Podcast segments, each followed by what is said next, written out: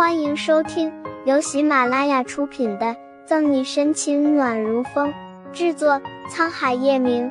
欢迎订阅收听。第三百一十九章，有人举报岳家。听明白叶晨玉话里隐藏的意思，乔宇打了个冷战，不敢说话。他当然知道叶总要干嘛，也清楚会发生什么，但这个时候，只要他敢说一个字儿，别说叶氏集团。这下成他也别想待了。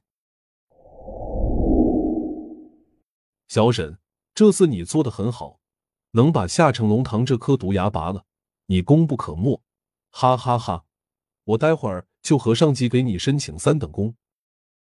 局长办公室里，杨局笑得像只灿烂的花，高兴的亲自给沈西泡了杯茶。沈西却没有杨局那么高兴。杨局。龙堂虽然被连根拔起，三个当家也死的死，被抓的被抓，但很明显的，后面还有一个岳家。对于和岳家的渊源，沈西很无奈。他和岳雨琪第一次见面就不愉快，后面每次见面不是怼就是掐。虽然都是他占了上风，但他从未把岳雨琪当过敌人看待，更是一次次念在叶晨玉等面子上放过他。现在他死了，岳家把这份怨恨怪在他身上，三番两次的与他为难也就算了，这次还牵扯到这么多人，甚至差点害死黄哥和孟儿东。岳家，哎，说起岳家，杨局摇头叹息。杨局自然也知道后面的事没有那么简单，但和沈西一样，都没有直接证据，更何况岳家后面还有个叶氏，叶氏其他人还好说。那个男人还在考虑拿岳家怎么办，局长办公室的门就被敲响了。沈西打开门，出名，怎么了？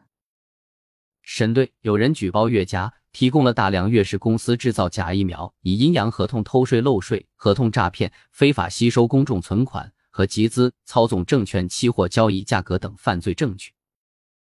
方初明凝重着脸色，岳家在夏城的地位、权力，他们都非常清楚。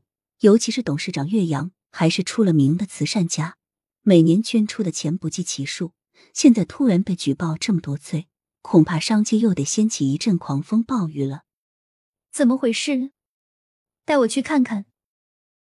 二话不说，沈西和杨菊打了个招呼，就匆匆离开。看着关上的门，杨菊沉默片刻。摇头叹气一声，坐回位置，打开抽屉，拿出那个相框，抚摸着相框上的笑脸，杨局满是复杂。老沈啊，有些事情过了二十年，还是避无可避。能突然拿出岳家这么多犯罪证据，杨局不用想也知道是谁的手笔。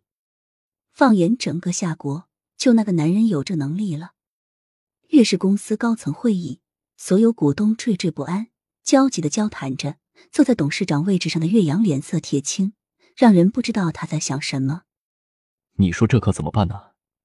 一点风声都没有，怎么就变成现在这个样子了呢？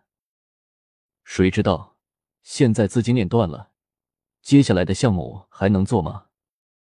听说警察那边已经掌握所有证据了，可我们什么都不清楚，这黑锅如何背？办公室很大。但还是嘈杂的像菜市场。不好了，董事长！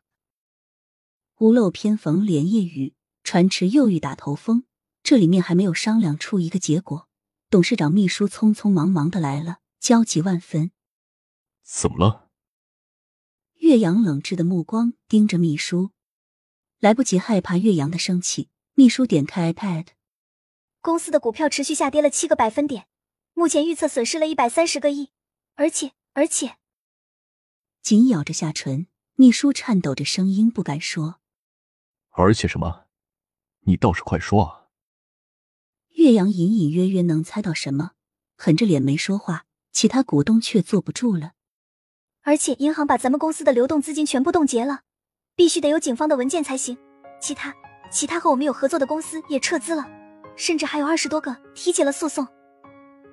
见过大风大浪的秘书快要急哭了。怎么会这样？股票损失这么多也就算了。银行凭什么冻结公司流动资金？本集结束了不要走开精彩马上回来。